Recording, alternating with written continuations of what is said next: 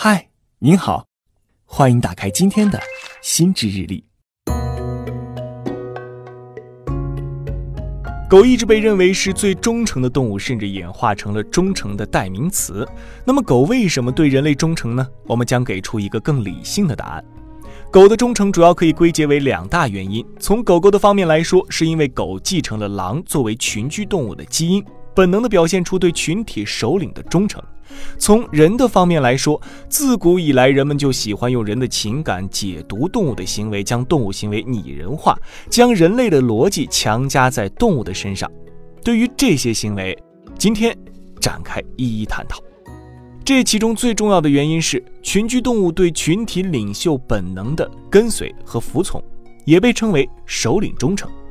狗狗的祖先是狼，早在三万年前就被人类驯化，成为最早被人类驯化的动物之一。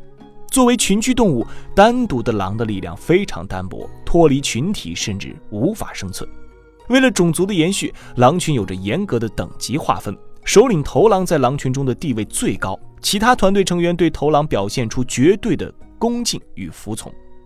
狗继承着狼的这一基因密码。在一个养狗的家庭中，他理所当然地把这个家里的每一个成员看成狗群里的一份子，所以当危险发生时，他就会保护家庭成员，表现为看家护院、维护主人等等。在和主人分离之后，他也会表现出伤心和思念，并在原地等候，甚至循着记忆和气味找回家。这其实是群居动物的归群行为。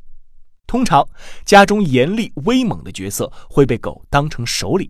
这也就是为什么很多狗对男主人言听计从，并表现出畏惧，而同女主人的关系往往看起来更平等。对家里身材矮小的孩子，甚至表现出保护欲；对素未谋面的陌生人，表现出攻击性。这都建立在狗对狗群成员的角色理解之上。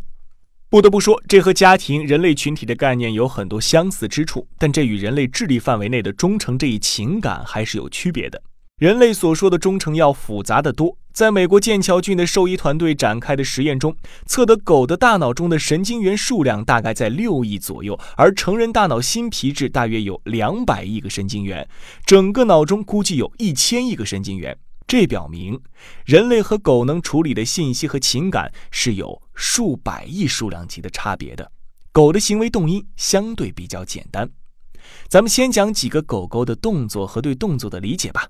比如，我们都知道狗摇尾巴可能是开心，但研究表明，如果狗狗摇尾巴的速度很慢，这就代表着它对目前的情况很疑惑；若狗狗快速的摇尾巴，这表明它承认你的主导地位；如果狗狗把尾巴高高翘起，这就说明它打算挑战你的权威；如果狗狗舔鼻子，那就是它觉得目前的环境已经不再有威胁了。而要是狗狗对着陌生的狗做这个动作，则是让对手冷静下来，不要乱来。再比如，有很多狗主人训练狗狗搭爪子，但当你坐着的时候，如果狗狗主动把爪子搭在你的腿上，这可能是说狗狗心里还不认可你的主导地位。这时，你的正确做法应该是看着狗狗的眼睛，然后慢慢的把它的爪子移开，让它知道你才是主人。所以，除了开心和害怕这些基本的情感外，狗的很多其他表现都是和主导地位这个概念有关的，也就是遗传的群居动物的等级意识。近些年，美国的一项研究表明，狗的大脑存在着专门的声音和情绪处理区域，与人类非常相似。使得狗能更好地领会人发出的声音指令，并与人类产生一定程度的情感互通。比如，在悲伤的时候发出的叹息和哀鸣声是能够被狗理解的。这很好地说明了为什么在那么多种动物中，成为人类朋友的是狗，而不是猪或者是鸡。研究者也表示，对于狗狗的一些脸部表情，很多爱狗人士有时候会判断错误。比如，一些狗狗做错事后会露出惭愧的表情，但专家表示，这需要较复杂的自我意识，而狗狗应该没有这个能力。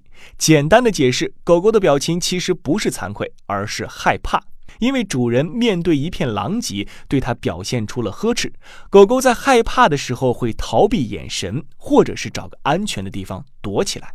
比如面壁，他可能觉得他看不见你了，你就看不见他了。人类作为社会性动物，自古就喜欢用人类的情感解释动物的行为，甚至植物的现象。比如“乌鸦反哺”“羊羔跪乳”“落叶归根”这些成语就是很好的例子。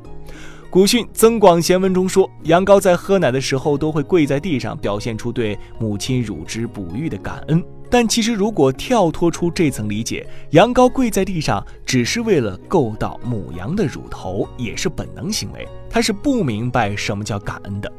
所以，对狗狗的忠诚的理解，也有人类强加情感的因素。比如，经常训练的狗狗可以在主人回家时为主人叼来拖鞋，但这并不意味着它知道光脚走路会觉得凉，或者回到家里就要把外面的鞋子换掉。只是经过反复的训练，多巴胺的刺激让它产生了条件反射。对于狗狗来说，这个行为的意义代表着叼鞋子来找主人可能会奖励我，或者主人可能会陪我玩儿，这使我感到快乐。这样理性的解读是不是有点令人失望呢？其实没必要纠结背后的原因。